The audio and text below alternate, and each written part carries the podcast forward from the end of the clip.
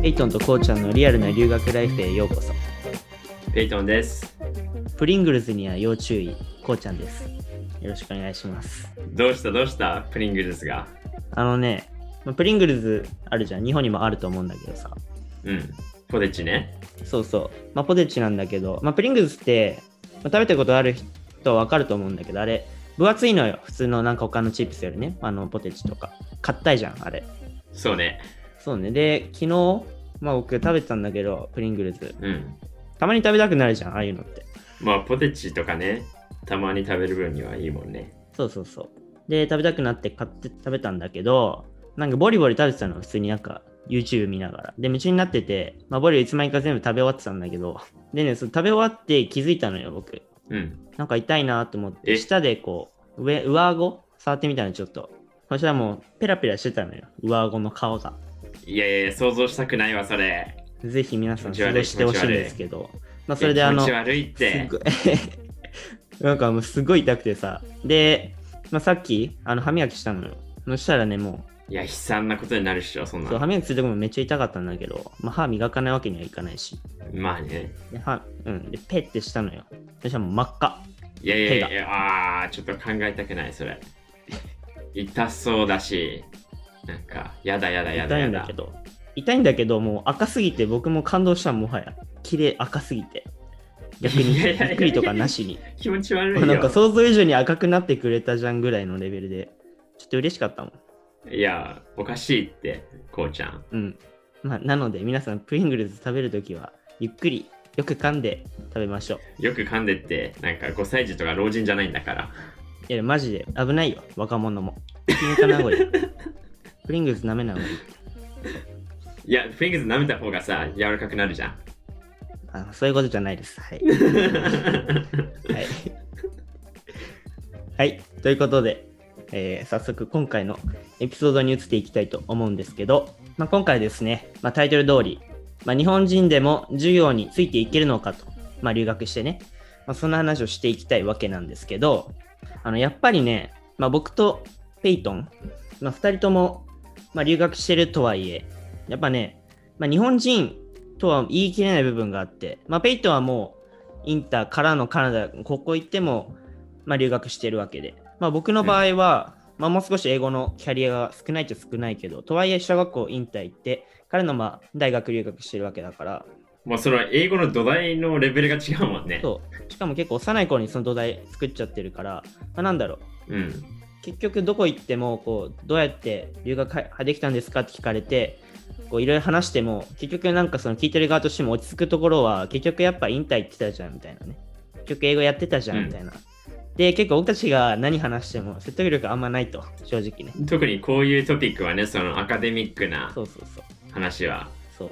なので、参考にならん。はい。まあ、残念ながら僕たちじゃそんなにいいメッセージを伝えられないということで、まあ、今回はちょっとゲストとして、まあ、一人お呼びしてるので、はいまあ、ちょっと紹介からしていきたいと思うんですけど、えっと、じゃあ、ビエちょっと自己紹介お願いします。はい。と BA です。19歳でアメリカのカリフォルニア州のコミカルに通っています。よろしくお願いします。お願いします。ここみんなね、同級生だからね。そうだね。そうそう。うん。ちなみに、その、ビエとはどうやまあ、一応、ペイトンの友達ってわけで今、ここに呼んでもらってるんだけど、どういう経緯で知り合ったのかな？あ、それはね、あの、まあネットで、まあズームで週1なんか真面目な話をするっていうなんか大学生の集まりであって、うんあ、留学してるんだって、あ、まあ留学するんだって、半年前ぐらいに知って、たまに話してるって感じです。なるほどね。はい。まあ、とそんなわけで、まあ、今回、まあ、BA にちょっとゲストとして来てもらったんだけど、まあ、なんで今日 BA を呼んでるかっていうと、まあ、さっきも言った通り、僕たちだとちょっとあの説得力なくなっちゃうので、今回のトピック。まあ、BA が、まあ、僕たちとはまた違った、こう、生い立ちでこう留学まで来てるので、まあ、それをちょっと、うん。最初ちょっとそれを聞きながら、そのまあ日本人も授業ついていけるのっていうトピックについてちょっと話していきたいと思うので。はい。じゃあ、まあ、あの先にちょっと BA はその日本の、まあ、僕たちは結構インターとか行ったりしてたんだけど、まあ、BA は完全にもう小中高とずっとまあ、ずっと日本の高校に通ってて、まあ、そこからまあ留学に今してるっていうわけで、まあ、経緯が僕たちとちょっと違って、その英語のバックグラウンドがそこまでないっていう中で、こう留学ってとこまでありついたと。まあ、だから今回、だからこそ今回このエピソード読んでるんだけど、まあ、そこでちょっと、まあ、なんか時系列中にちょっと BA がこの留学、まあ、今の大学入る前までの話、こうどんな小中高過ごしてみたいな話をちょっと最初聞いていこうかなと思うので、はい、やっていきましょえ、じゃあさ、留学を意識し始めたのっていつぐらいの時？ずっと興味はあったけど本格的にしたいなって思ったのは高3の4月かな。高3の4月？い意外と遅いのかなそれって。相当遅いと思うん。だってもうそもう高3入る前にはもう志望校とかあるもんね、大学の。う。なるほど。えーその、だってさ、高校の間ってさ、多分理系選択とかさ、なんか志望校書き書いたりするじゃん。なんか日本の、みんな周りの子日本受験するわけだから、日本の大う、学とか。そういう時はどうしてたの？もともとずっと日本の大学に行く予定だったから全うんくアメリカ留学について調べてたわけでもなくて、あ、そうなんだ。もう完全完全ーにその日本の大学を受験する普通の受験生をやってたって感じかな。うーん。で、なんで急にじゃあ高3の4月になって留学ってなったのかな？でも高3の4月にその今まで一般受験べの勉強をしてたんだけど、うんそれを推薦受験に切り替えてでその併願校としてコミュニティカレッジをイメージし始めたっていう感じ。なるほどね。まあ確かに推薦だとえーちょっと似てるもん、そうだねその方式が。で入入試っていうのはないもんね、そのアメリカの大学は。まあ SAT とかの除けばの話だけど。えちなみにさ、その、なんでコミカレっていうか、まずコミカレっていうのをちょっとリスナーの方の方に説明していただきたくて、いいですか？コミュニティカレッジをコミカレって呼ぶんですけどコミカレはアメリカの州立がほとんどなのかな？の2年生の大学です、でメリットとしては4年生大学より学費が低いという点とあと英語のスコア、うん。出さなきゃいけない英語のスコアが4年生大学よりは低いからちょっとレベルが下がるっていうイメージかな。これって SAT は受験した SAT は私は受けたけど必要はないかな。英語だけ。あ、そうなんだ。英語の何かしらのスコアとあと高校の時の GPA が必要だったうん。うん。まあ GPA だからまあ成績だよね。えじゃあ SAT とか取んなくていい分、なんか入学のハードルは低い。で、卒業してからはそこから4年生の大学に編入できると。そうですおお、そういうことね。まあだからよくあの、例えば日本、まあ BA みたいな結構日本、ずっと日本育ちで、あんま英語、いきなりその4年生、留学したいけどいきなり4年生大学行けないなって子は結構そのコミュニティカレッジを経由して、まあその第一志望の大学に入るみたいな流れは、まあ結構人気っていうか、やる人結構いるから、まあそのうちの一人だね。実際僕も初めてそういう人に今ああったから、うん、いろいろ聞いていきたいと思います。はい。で、まあ、今、そのスポークさんの4月に結構留学するって決めた、まあ、決めたっていうか、実際にこう本当にやるっていうふうに思ってたって言ったんだけど、まあ、でもその前にもともと留学に興味があったって言ってたから、それはまあどういう、なんで留学に興味があったのかな。で大きなきっかけは中学3年生で学校のプログラムに参加したのが大きかった、そんなプログラムだった。でもし学校が私立だったんだけど私立の中高一貫校だったんだけど中学3年生と2年生は姉妹校のオーストラリアの学校に行けるうん。2週間行けるプログラムがあってそうそれに参加できて海外の学校た生活学校生活を体験する機会を得られたのでそこで初めて海外の学校に行きたいなって思いました。なるほどね。いや、日本の私立校すごいよね。こういう海外研修とかさ。僕の高校もあって、オーストラリア研修。あったあった。オーストラリア結構人気だね、そういう意味では。そうだね似てるからね。そうね。新日だしね、うんうん、結構。うん。うんうん。じ時差もないし。なるほど。まあ、そういう経緯で留学にちょっと興味が出てきたと。えでも、今留学してるのはアメリカっていうのはどういう、どういうきっかけがあるの確かに。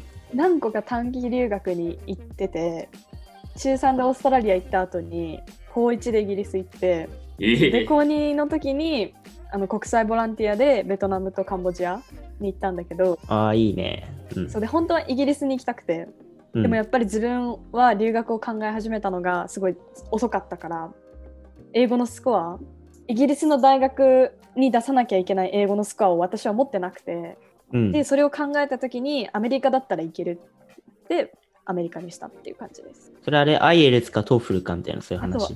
IELTS 私が行きたい大学が IELTS だけだったからああ、なるほどね。確かにヨーロッパ圏は IELTS。ブリブリティッシュ、うん、ブリティッシュシステムだと、そうだね。イギリスのシステムだと IELTS 中心なんだろうねう。ん。それはよく聞くわ。なるほどね。カナダはちなみに両方取るけど。そうだね。確かに。まあ元がさ、イギリスの植民地じゃん。うん。そうだね。あんま歴史の話にはそれたくないけど。うん。なるほどね。じゃあ一応じゃあアメリカだけ、アメリカの米カレーにだけ出したって感じ。そうだね今通ってる学校1個だけに出した。あ、そうなんだ。一個だけなんだ。うんえー、僕の場合さ、大学出すときは結構十何校とかバーっていろいろ出してたから、あ、一個だけなんだ。でも、1個だけえ多分だけどコミカレはー、うん。英語力っていうか英語のスコアが足りてれば多分入学できると思うんだよね私のああ、なるほどね知。識だと、だから1個だけそこにするって決めて出して終わった私の受験生活は終わったって感じですうん。でも米カレーもさ、たくさんあるじゃん、アメリカ内でも結構。うんうんその中でなんでその一個に選んだのかちょっと気になるかも。すっごいなんて言うんだろうな明確な理由が全然なくて留学センターに入ってたから、そこの留学センターと提携取ってるコミュニカコミュニティカレッジで選択肢があってその中で一番いい大学うん。あの編入率がいい大学を選んだっ。ていうん感じ。うんうんうん確かに大事だね、それは。編入率。そういうデータを頼りにしたいよね。そうだね。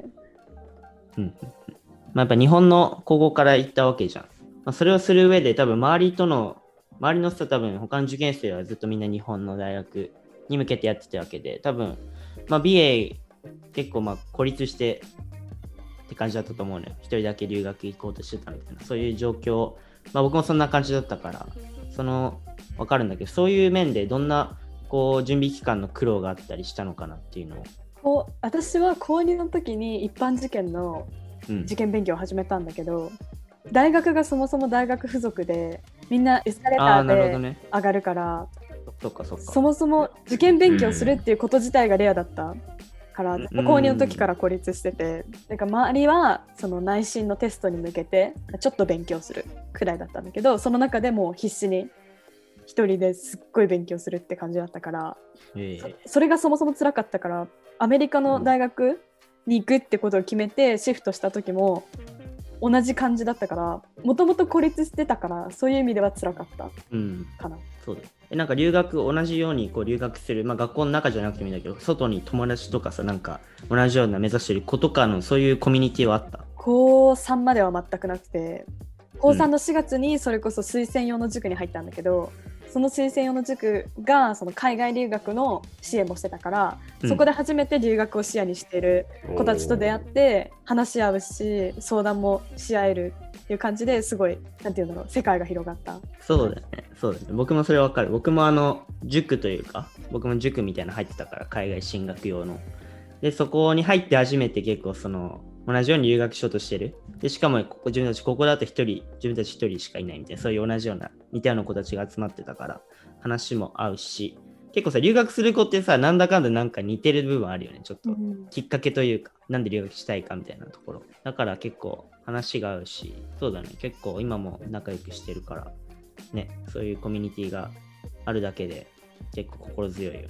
そうだね。そう言ってさ、その急にさ、その自分の進路を変えたっていうことについてさ、親の反対とか意見とかってなかった？なんか私の親すっごい心が広い人だから全く何も言われなくていいね。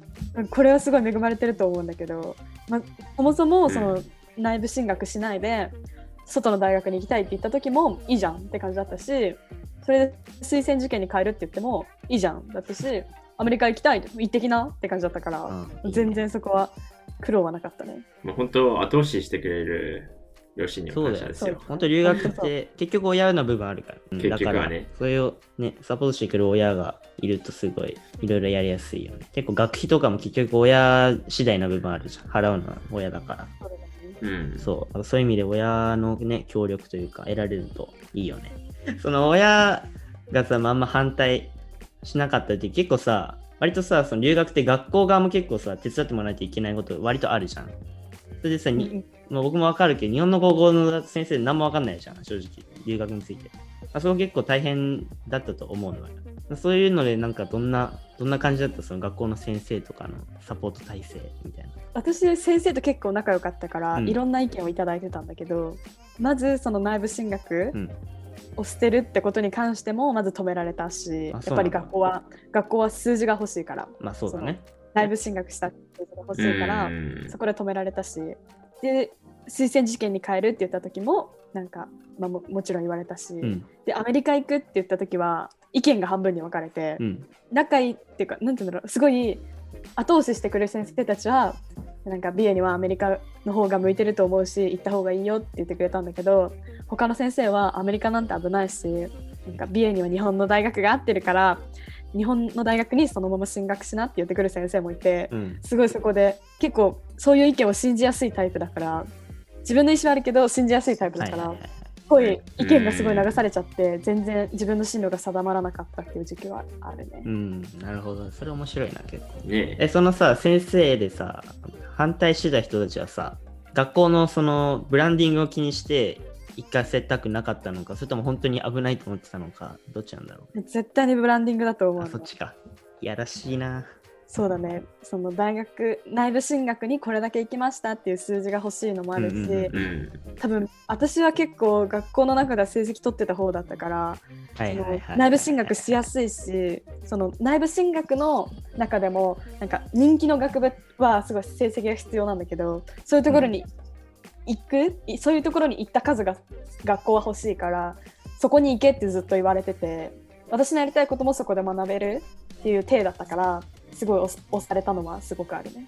うん、それはもう僕も全く同じだったわ。僕も 一応さ、留学後押ししてくれて、僕もやっぱ成績は良かった方だから、先生も結構、まあ止めはしな止めはされなかったけど、日本の大学も受けてみたいな感じで結構言われて、うん。別に入るつもりはないんだけど、ちょっと受けてくれないみたいな感じで言われたりしたから、やっぱちょっと留学をで先生と話していくと結構いやらしい、学校のちょっと汚い部分がちょっと見えてきたりするから、ちょっと面白いよね、今とても見えたね。いや、この話奥深いわ。進学実績じゃなくてあの合格実績が欲しいから、うん。とりあえず生徒を使おうとしてくるからそこがすごいブラックだなって思った。まあ、さっき言ってたように、に英語のスコアだけあれば入学できるから、入学のハードルは結構低いと思うんだよ。でも今度は入ってから授業の話、まあこれがもうこのこのエピソードの本題なんだけど、授業ってどどんな感じ？てか、今取ってる授業ってどういうのがある？今は5教科取ってて、うん。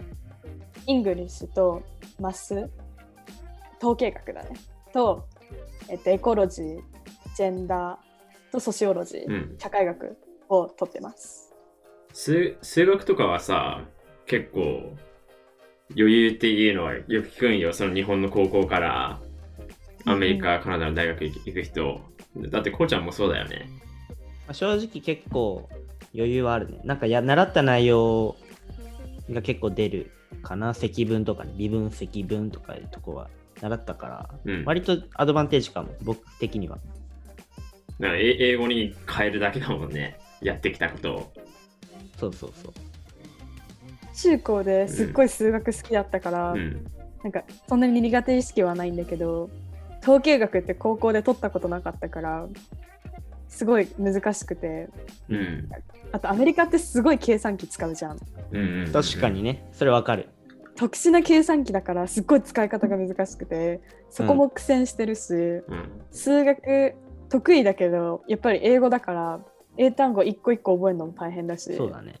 テストも大変ですごいクラス全体の平均点も低いからすごい成績取るのが難しくてだからテスト前はテスト前の1週間ぐらいは多分1日8時間ぐらい数学をずっとやってる日が結構あるマジ？そんなやってんだ。いやでも統計学は本当大変よ。まあ応用だもんね。そうねからね。ししかもなんか知識を。それ統計学の中のそれぞれのなんか単元？なんか、うんあんまり関係性が強くないっていうの？まださ、キャルキュラス、微分積分の方がさ、全部ななん何らかの形でつながってるわけじゃん。極限があるから微分ができて、で、微分のなんか反対が積分でって、なんか全部関連してるからいいんだけど、統計はマジむずむ難しかった。高校の時 AP で取ったけど。すごい大変だった。なんかアルジブラだったらさ、すごいいけるなってすごい自信があったんだけど、うん結局統計学が必要だったから統計学取って、すっごい苦労してるな。なるほど。僕来年統計学取るかもしれないから、ちょっと雲行き怪しいな、ちょっと。いや、ほんと覚悟しといた方がい怖い、なってきた。わ。そんなに？マジ？微分積分よりむずいよ。いやー、いけるっしょ。なんか覚悟していったら多分ちょっと簡単だったなってぐらいだと思う。あー、舐めてはかかんない方がいいってことね。私舐めてかかったら、おーってなっちゃった。しかも初アメリカでいきなりそれだもんね。余計きつそうだね、うんそうしたら。すっごい大変。なるほど。まあ、大学期は大変そうだじゃん。え、じゃあ文系の方はさ、ディスカッションとかって多い？なんかそもそも授業のあのオンラインでその Zoom で受けうるん。授業が 5, 5個中2つしかないから、うん、あと全部自分で勉強しなきゃいけなくて。ああオンデマンドっていうやつね、日本の大学では。そうそうそう。で、まず、オンラインなのがエコロジーとマスなんだけど、うん。その2つは、そのクラスの人が多いから、ずっと一方的に先生が喋ってるだけで、なんか聞いて理解すれば、あとは宿題こなせば大丈夫だからまあ楽なん、だけど。理系の1年生の科目って大体そうだよね。うん。まあ、どの科目もでかいよ、教室。結構。うん。人数的には。うん。で、その残り3つの全部自分でやらなきゃいけない教科がすっごい大変で、ほう。ジェンダーに関しては、宿題が100%レポートだから、あー、出たよ。毎回レポート書かなきゃいけなくて、すっごい大はいはいはい変。いや、レポート僕も本当に嫌いなんだよね、もう。去年、あ、去年じゃない、前の学期僕、レポート、その同じようなレポートだけの授業あったんだけど、もう本当にきつかったね、あれ。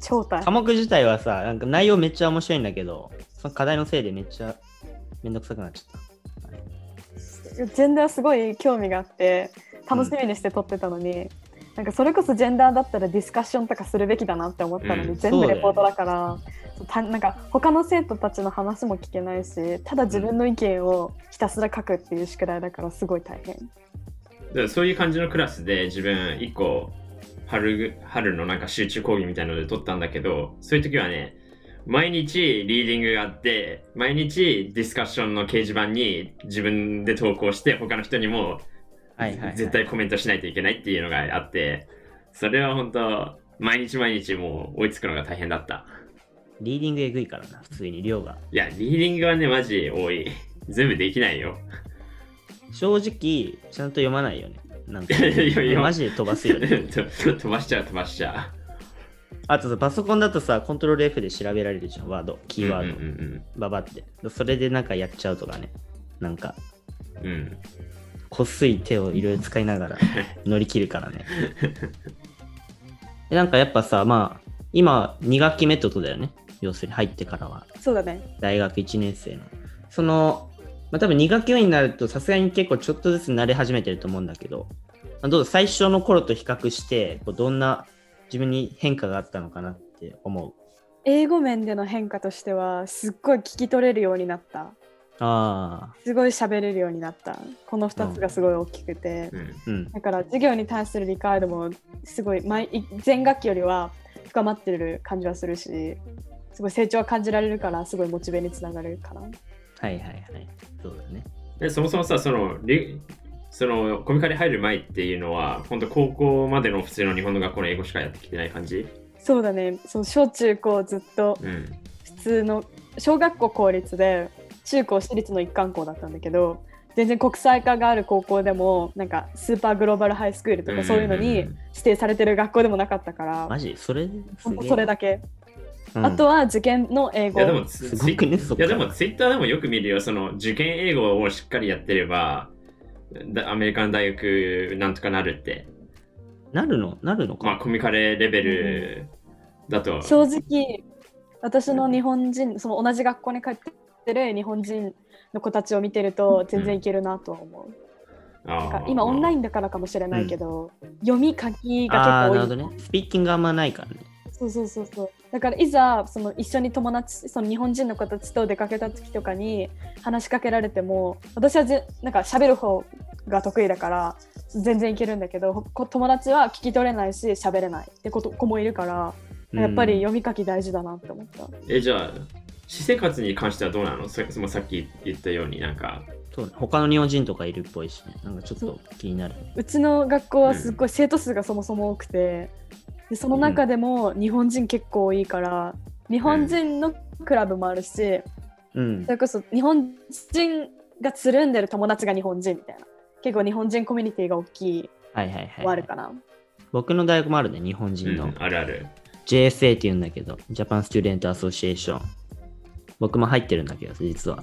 結構、まあそんなに人数的には多くないけど、普通に先輩、後輩、まあ、ビッグリトルってシステムがあるんだけど、このなんかあの先輩、その代々つながる線があって、そのその先輩とこう後輩関係みたいな感じになって、そこは仲良くなってみたいな感じのがあったりして、まあ、結構楽しいし、友達もできやすいから、まあそういうのに入るのもいい。いやー、IB リーグしっかりしてるね。ないの？他え、アルバート大学ないの？いや、JSA はあるけど、普通に和気あいあいとなんか宴会したりとかぐらいだよ。そんな、代々継がれるようなシステムないしうんさ。確かにうちの大学は結構 JSA がガチかもしれない。他のとこの JSA と比べたら、うん、比較的ちゃんとやってる方かなと思いますが、そうだね。うん。一個さ、BA に聞きたいんだけどさ、まあ、なんかよく、なんかコミカレとか留学するときでよく話聞くんだけど、これあの、日本人がさ、こう留学行くときさ、日本人とは話すなとかさ、そのあっちに行ったときにさ、日本人とはなるべくつるむなとかいうとかあるじゃん。あ出た出たちょっとそこの論争。日本人つるんじゃずっと日本人、日本語で聞く喋っちゃって意味ないよみたいな、ねいい。ねそういうの結構論争としてあると思うんだけど、それについてはどうもその実体験基づいてだと。自分の考えを入れて言うならうん。人によるかな。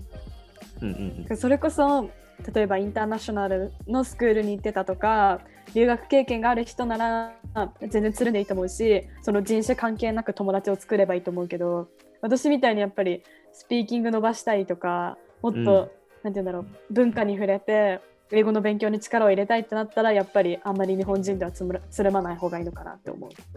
うーん、なるほど。まあでももちろんゼロっていうこともない、ね。私もゼロではないけどあんまり広げないようにはしてるかなう。ん。あ、そうなんだ。えうん。まあ意識はしてるんだ、やっぱ。そうだねやっぱ意識しないとそれこそ今つるんでる友達仲良くしてる友達が全員日本人だし、オンラインの授業だから友達ができにくいじゃんこっちのそれを考えるとやっぱり努力していかないと全部日本人になっちゃうから気をつけてそこに意識をするとしないだとだいぶ違うからね。やっぱ意識した方がいいよね。その、うんそれは確かにそう思うわ。うん。まあでももちろんたまにはさ、その日本人の友達と話したりっていうのもやっぱ必要だしさ、その心は落ちそうだ着くじゃん。ねなんか日本人だから日本人しかわからないこともあるしそこでえやっぱアメリカのこここうだよねっていう話もシェアできるから、なんて言うんだろう適度にいろんなことをするな仲良くするのがいいと思う。そうだね。うん。でさ、さ僕さ、僕も結構日本、その JSA 入ってるから、日本人の結構友達っていうか仲良くしてるんだけど、やっぱね、僕の大学の場合、結構日本人とはいえ、もうずっとアメリカ育ちの日本人が多くて、だったり、あとはまあ、うん。あの、ペイトンみたいに、あの、アメリカに留学してたことがね、その高校の間ずっととか、ずっとインターから上がってきた子とか、日本人とはいえ、そう僕みたいにこうずっと日本の高校に行ってた子とかってあまりいなくて、まあ、だから、日本人の子たちとこうつるんでても、正直新しいことばっかり結構あるから、発見が。だそういう意味で僕の場合は結構日本人とこう一緒に遊んだりしてても、すごいいろいろ新しい発見とか、逆にアメリカの文化が知れたりするから、その子たちと話してても。そういう意味では、うんうん。結構僕の場合は結構日本人と積極的にたくさん遊んだりしてるかな。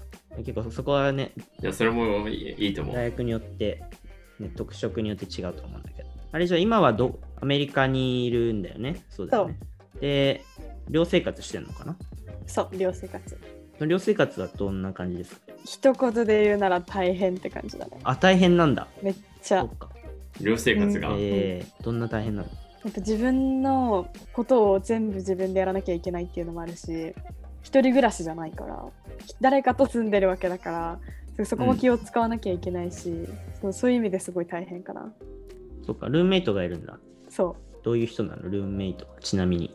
う、同じ日本人で一緒に来た子なんだけど、あ、そうなんだ。そうだからそうさっきの話戻っちゃうんだけど、そこも日本人だから、やっぱり英語を。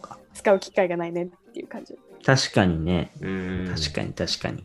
僕は一人部屋だからさ、しかも僕結構一人好きだし、なんか、そんなに苦労してないのよ、正直暮らしに関しては。逆に結構解放された感があって一人っ。子メンタリティだ逆ね。に解放されて楽しいなって感じではあるんだけど。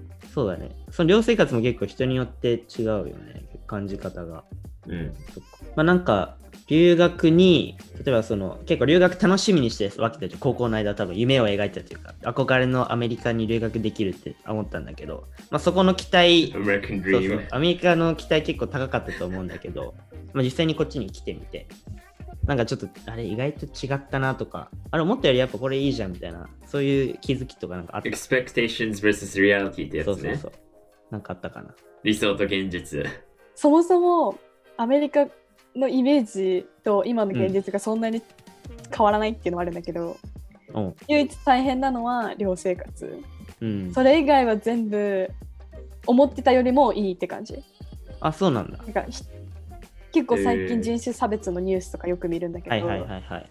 なんだっけ、Black Lives Matter もあったし、今あれ、うん。Stop Asian Hate があるんだけど、それをすっごい気にしてて私は。うんなんか自分もやっぱりホワイトじゃないからあるのかなって思ってたけど全然そんなことなくて、やっぱりニュースもあるし被害者も出てるけどカリフォルニアの人はみんな優しくてすごいフレンドリーにいきなり話しかけてきたりとか全然いきなり話しかけても答え笑顔で答えてくれるからすごい日本にはそういうところがないからすごい楽しんでる。わかる。それわかる。めっちゃあったかいよね。うん、あったかい。うんうん。キャンパス内は本当人種差別とか少ないと思うよ。カナダでもアメリ安カでも。全だよね。うん。街に出ると本当地域によって治安が悪かったり、うん、そうだね。そそういう嫌な経験もあるかなっていうのは思うね。そうだね。昨日ラスベガス行ったけどそれこそ差別してる人を3人ぐらい見かけてマジ？治安悪いなって思っちゃってすごい。やっとなんかアメリカの現実を目にしたっていう感じだった。あ、そうなんで、どういう差別なの？ちなみに、その差別っていうのは。なんかインド系の人たちがいたんだけどファミリーで。うん。車から黒人の男の人かな？が窓を開けてなんかめっちゃファーってめっちゃ言ってて。えー、すごいえって思ってそういうのを何個何回か見たから1日ですっごい、あこれがアメリカかってちょっと思っちゃった、えー、それめっちゃダサいね。車の中からうん言うって。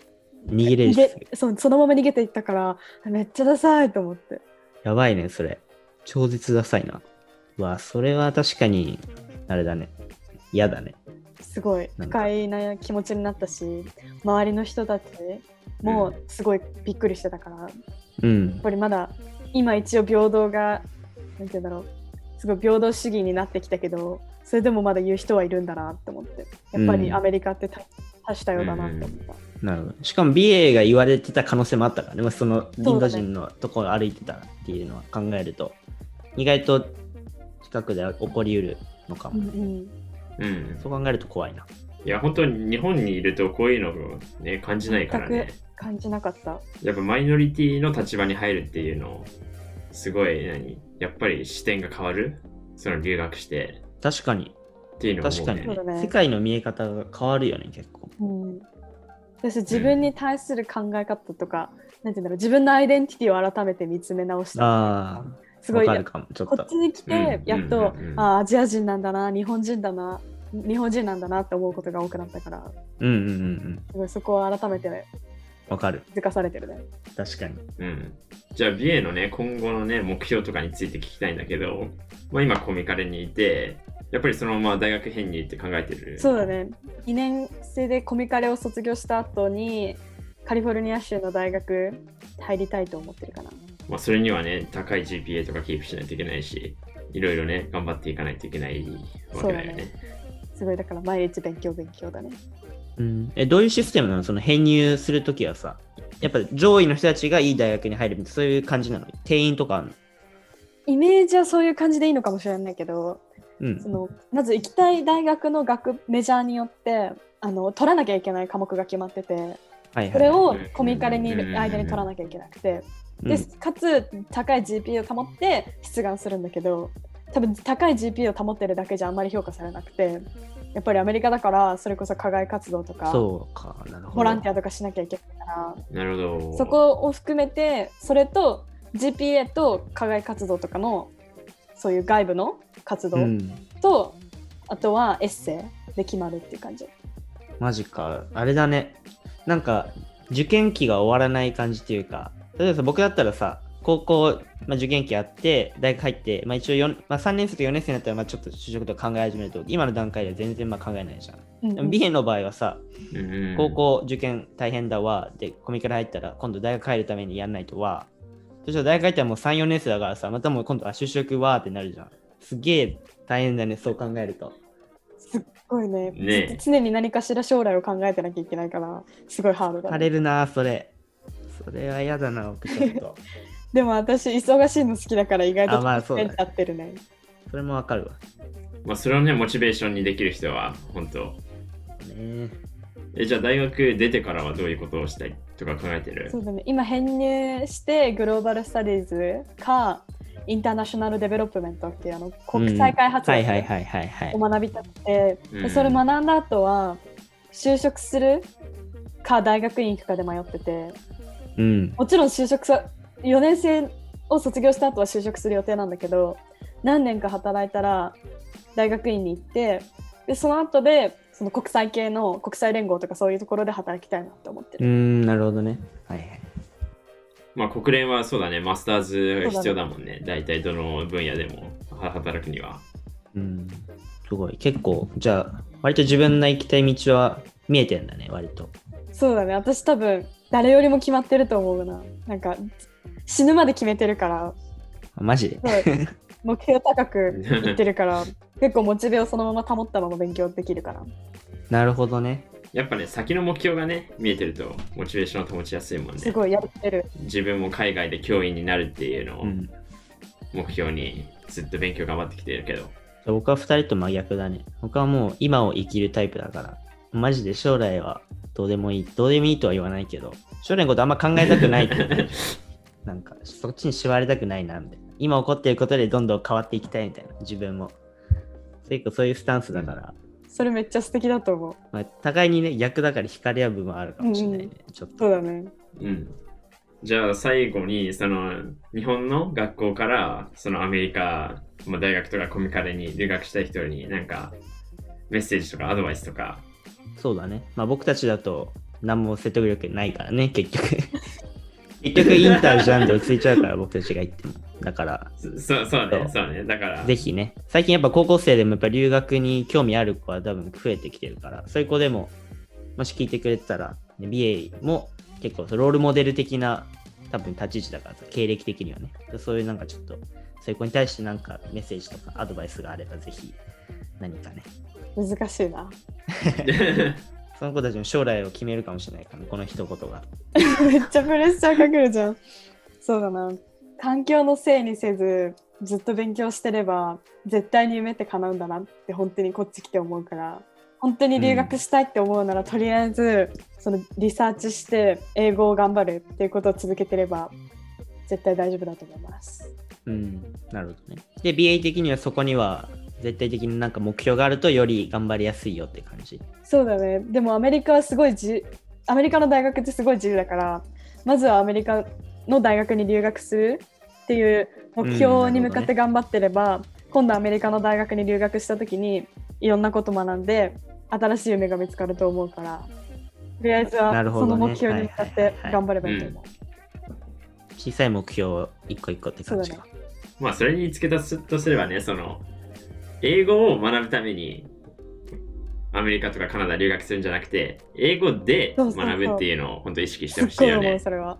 英語を勉強するというよりかは、英語を使って何かをすることで英語のスキルも上がると思うし、それプラスアルファの知識もつくから、やっぱり、とりあえずはやっぱり英語の基礎を固めた方がいいんだなって思う。なるほどね。あくまで英語は使うものであって習うものじゃないと。やっぱ留学っていうのは。そうそうそう。目的ではなくて手段だって。だからなるほどね。今ははいはい習うものとして習って、習うものを終わらせて使っていこうねっていうことかな。うん。その基礎を高校の間に作っとけと。で、その基礎は意外と日本の受験勉強でもいけちゃうよってこと。そうだね。ちゃんとやっていけば。そうん。なるほどね。結構いいんじゃない？あのアドバイスとしては。結構やり、あの、行動に移しやすいね、多分。この聞いてる人たちも。とりあえずじゃあ今は英語版頑張ればいいんだっていう。結構シンプルだしね。で、プラス、うん、調査、リサーチ。うんうんうん。その2つだね。そうだね。まあリサーチ結構大変だけどね、やっぱあの、特にそう日本の高校とか行ってるとさ、聞く人がいないじゃん。さっき BA も言ってたし、僕も経験したけど。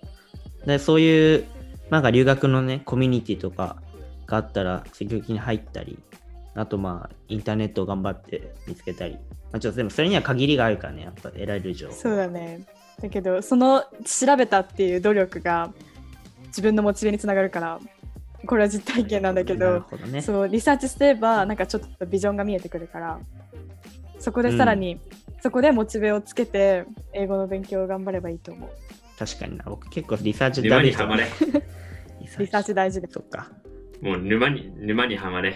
全部僕に刺さってるわ、今。僕があんまめんどくさがってたことは全部 BA は頑張ってたから、ちょっと。楽しかったからねそっか、楽しむの大事だね、確かに。うん。人それぞれだけど、楽しむ、楽しみ方は。そうだね。うん。なるほど。じゃあ、まあ、そんな感じですかね。はい。はい。まあ、今回はちょっとゲストとして BA に来てもらって、まあ、いわゆる純ジャパっていうか、そういう経歴の持ち主として結構、まあ、僕たち、ペイトンとコウちゃんだとなかなか、まあ、語れないというか、全然僕たちだと理解ができない部分を結構話してくれたので、まあ、僕たちも結構話聞きながら、あ、そういう苦労とかあったんだなって結構、まあ、気づく部分とかもあって、うん、本当楽しかったよ。うん、こっちとしてもいろいろ新しい発見があったので、まあ、本当に僕たちも楽しめたし、多分聞いている、そう、まあ、高校生で留学生目指してる子とか、学生の皆さんも結構、ためになる話も結構あったと思うので、ぜひ、今回のエピソードの話を参考にして、まあ、留学とか自分の目標に向かって頑張っていってもらえたらなと思います。はい。では、そんな感じで今回は終わりたいと思います。ありがとうございました。ありがとうございました。ということで、次回は何について話すんですか？まあ、留学って言えばね、ホームステイする人も多いと思うんですけど、うん。まあ僕自身も高校の時3年間はずっとホームステイでやってきたわけなんですけど、まあそんなにね、変わった話とかはね、なかったかな。平和だったんだ。うん、平和だったね。ということで、まあツイッターでひどい話、面白い話、いろいろ募集したんですけど、めっちゃくちゃ集まったので、まあこういう、これをね、僕たちの経験とか意見を交えながらシェアしていきたいと思いますので、来週もぜひお楽しみにしてください。はい。僕もちょっとちらっと見てみたんですけど、結構面白そうなのあったんで、僕もちょっと楽しみなので、ね、はい。ぜひ来週お楽しみに。ということで、もしこのラジオのエピソード面白いと思った方は、ぜひこのラジオを登録してください。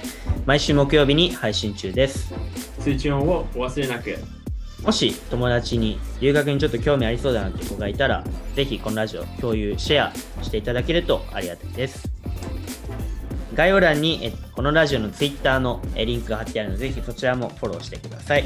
質問やコメント、このラジオで扱ってほしいトピックなどのアイデアがあったら、この Twitter の DM、もしくは、これも概要欄にある、Gmail、そちらに送っていただけるとありがたいです。そして私個人でやってる Twitter、@PaytonCanada では毎日カナダの留学の情報について配信しておりますので、そちらもぜひフォローしてください。お願いします。それでは、Alright, take care and have a bright week. バイババイーイ。バイ